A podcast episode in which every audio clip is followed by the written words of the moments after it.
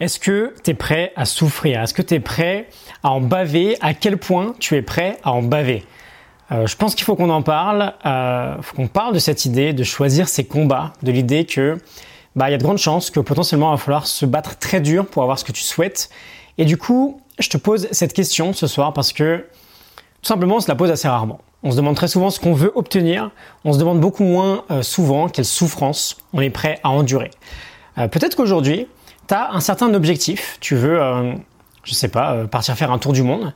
Tu veux une augmentation de salaire de 30%. Tu veux perdre 15 kilos. Tu veux trois petits points. Je te laisse euh, compléter avec ton propre objectif.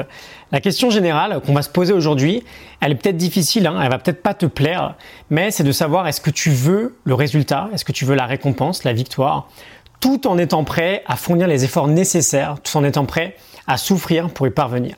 Tu penses que tu as vraiment envie de faire un tour du monde, mais est-ce que tu es prêt à prendre les décisions nécessaires, qui peuvent être très difficiles, hein, par exemple euh, d'économiser 20 000 euros, peu importe ton budget prévu, de quitter ton taf, de mettre peut-être ta carrière de côté, parce que si t'es pas prêt à accepter cette souffrance-là, la souffrance que va générer ton objectif, c'est pas ton objectif en fait tu te caches juste derrière le fait de trouver ça cool d'avoir pour objectif de faire un tour du monde, mais tu le feras jamais.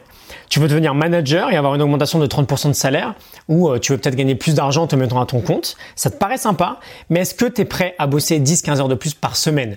Je dis pas que c'est obligatoire de bosser 10-15 heures par semaine de plus pour être manager, on s'entend bien, mais je te donne juste un exemple de souffrance que tu pourrais avoir à endurer. Tu veux perdre 15 kilos, est-ce que tu es prêt à virer les trois quarts de merde qu'il y a dans ta cuisine et à ne plus les racheter? Est-ce que tu es prêt à arrêter n'importe quel fast-food? Est-ce que tu es prêt à te faire toi-même à manger? Ces questions-là, elles sont fondamentales. Tu peux consulter tous les blogs voyage, tu peux faire 50 formations managériales, tu peux commencer 15 000 régimes. Si tu n'es pas prêt à cette souffrance, entre guillemets, laisse tomber en fait. Ça sert à rien parce que tu vas pas y arriver. Il y a Mark Manson dans L'art subtil de s'en foutre qui nous dit tout simplement que euh, la seule solution, si tu veux arriver à destination, c'est de consentir à l'expérience négative et t'y engager à fond. Je le répète, consentir à l'expérience négative et s'y engager à fond. Et donc, ce qui va déterminer ta réussite ou non, je te le répète, c'est pas qu'est-ce qui te ferait kiffer, c'est quelle souffrance tu veux endurer. Je suis bien conscient qu'elle est assez dégueu cette question, mais c'est la seule qui va te mener à destination. C'est la base en fait. Ce sont euh, nos choix qui vont conditionner notre réussite. On choisit pas un objectif, on choisit son combat. Euh, j'ai souvent eu par exemple pour objectif de prendre 5-6 kilos de muscles. Euh, tu vois, j'aime bien le résultat, il me fait kiffer. Mais en fait, je suis désolé du terme, hein, c'est juste, c'est juste de la branlette de l'ego. Euh, parce que la vérité, c'est que finalement, ma situation, visiblement, elle ne m'allait pas si mal que ça. Et donc, j'étais jamais prêt à souffrir autant pour atteindre cet objectif-là. Et même aujourd'hui, en fait, euh, je suis peut-être pas. Donc, j'en fais pas un objectif. Mes objectifs aujourd'hui dépendent de mes combats. Je suis prêt à souffrir pour lancer mon projet. Je suis prêt à souffrir, autre exemple, pour euh, progresser au tennis. L'idée, c'est pas du tout de faire la morale, qu'on s'entende bien là-dessus, sur le fameux on n'a rien sans rien. Euh, c'est juste, comme le dit Mark Monson, euh, que ce sont nos combats qui conditionnent notre réussite. Je suis bien conscient que ça va pas plaire à tout le monde, euh, ça me dérange pas, je pense que de toute façon c'est sympa d'en parler.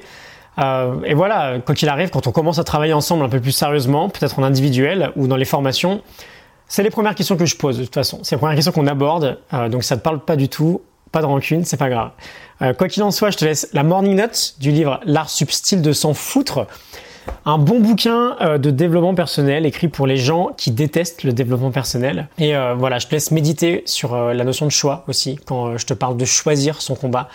quand on sait, une fois qu'on l'expérimente, que bah, le bonheur, le plaisir, il est dans l'ascension de la montagne, peu importe à quel point elle est difficile, on peut peut-être se demander si en fait le bonheur, ça serait tout simplement pas l'idée de choisir ses souffrances, de choisir ses problèmes et euh, pas de les subir. Je te laisse euh, là-dessus, je te retrouve demain pour un nouvel épisode. À demain, salut.